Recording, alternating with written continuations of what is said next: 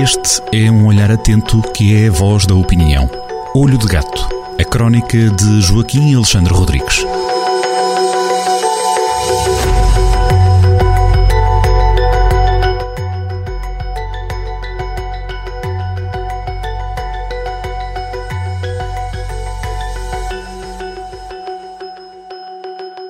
Sejam de novo bem-vindos à crónica semanal assinada por Joaquim Alexandre Rodrigues na Rádio Jornal do Centro, o Crónica Olho de Gato. Joaquim Alexandre, bem-vindo. Hoje vamos falar de quê ou de quem? Vamos falar da China uh, e do tamanho da gaiola. Vai, ser assim o título do Olho de Gato. Uh, gaiola, gaiola de pássaros uma coisa horrível e que aos poucos vai fazer, vai, vai à medida que as pessoas vão ganhando consciência eh, do sofrimento dos animais, são coisas que vão sendo afastadas, eh, mas é verdade que o, os animais sempre povoaram eh, as metáforas políticas no mundo e na China, na China comunista, têm sido sempre centrais. Eu vou falar aqui eh, de uma metáfora que tem sido uma constante na vida política da China comunista há pelo menos 60 anos. Já vai para quase 70 anos. Há mais de 60 anos. Eh, essa metáfora é a metáfora da gaiola e do pássaro.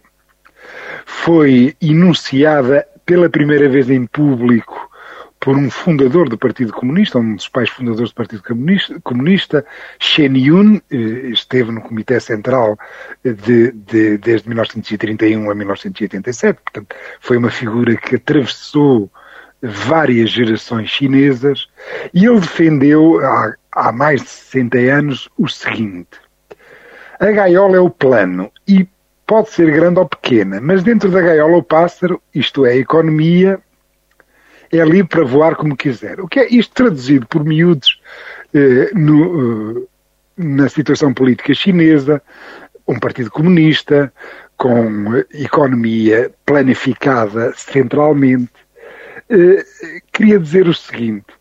Eh, como é sabido, os partidos, os países comunistas nunca conseguem pôr pão na mesa das pessoas, nem produtos nas lojas do Estado. Eh, e, e então Shen Yun queria, na prática, defender as leis do mercado. Quer dizer, manter o controle, isto é, a gaiola, mas aumentar a gaiola de maneira de que lá dentro os pássaros, entenda-se, os chineses, empreendedores, fizessem os seus negócios de maneira a, usando a lei da oferta e da procura, a lei do mercado, começar a haver eh, começar a haver uh, alguma coisa para dar às pessoas. Ele, Shen Yun era um, um dos poucos operários fundadores do, do Partido Comunista Chinês e tinha essa sensibilidade que era, que era preciso dar resposta às necessidades das pessoas, coisa que normalmente não entrava muito nas preocupações, não entrava e nem entra muito nas, nas preocupações dos comunistas.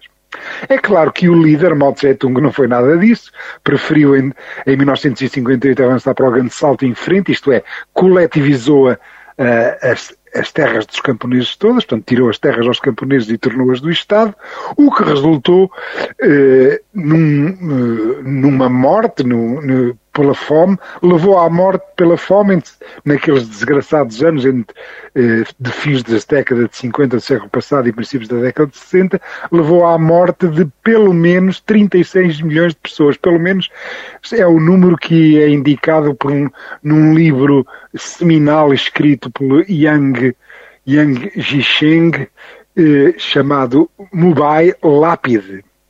Eh, 36 milhões de pessoas. Para se ver como é que era a fome, eh, este autor, eh, a certa altura, conta assim no livro. A fome das pessoas, a fome dos chineses. Não havia o problema dos cães poderem comer os corpos, os corpos dos mortos. Não havia esse problema porque os humanos tinham comido todos os cães, todos os sapos, todos os lagartos e todos os ratos as pessoas desesperadas aprenderam que era melhor não matarem os ratos imediatamente, que era melhor atar um fio à perna do rato, segui-lo até ao buraco, matá-lo então e escavar para tentar achar os grãos que o, que o rato tinha armazenado.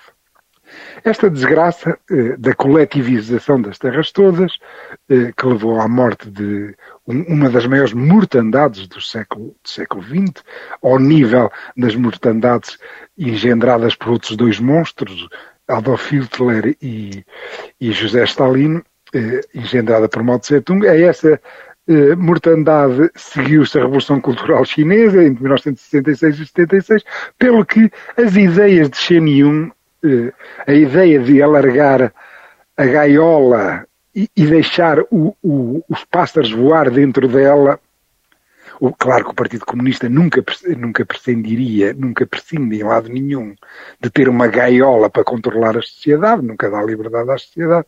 Essas ideias de Shen Yun só começaram a ser postas em práticas quando chegou, quando morreu Mao Tse-tung e Deng Xiaoping subiu ao poder e que esteve no poder entre 1978 e 1992.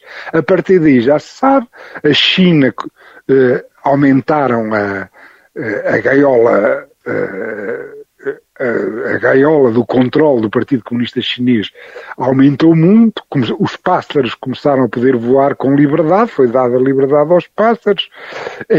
Logo no ano em que Deng Xiaoping eh, chegou ao poder, eh, surgiram 140 mil pequenos empresários, no ano seguinte já eram 310 mil, em 1980 já eram 806 mil, em 81 já eram 2,6 milhões uh, de pequenos empresários. Pequenos empresários que depois alguns começaram-se a comer uns aos outros, já sabe como é que é o, o, o capitalismo, ficaram pássaros maiores, pássaros menores, e na prática aquilo resultou num crescimento económico da China sem par.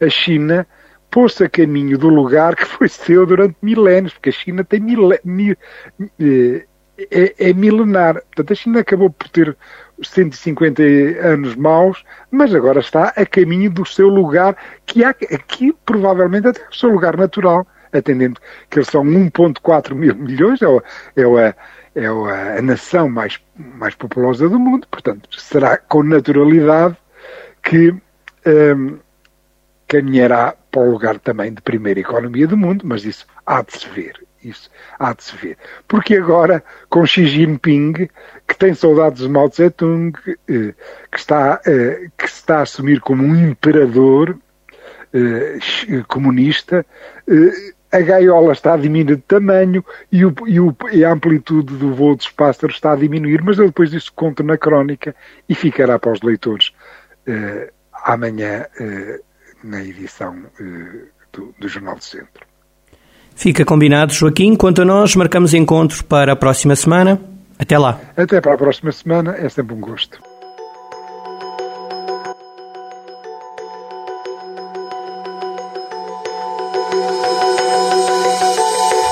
Olho de Gato, a crónica de Joaquim Alexandre Rodrigues, na rádio às sextas-feiras, com repetição nas manhãs de domingo e sempre no digital em jornaldocentro.pt.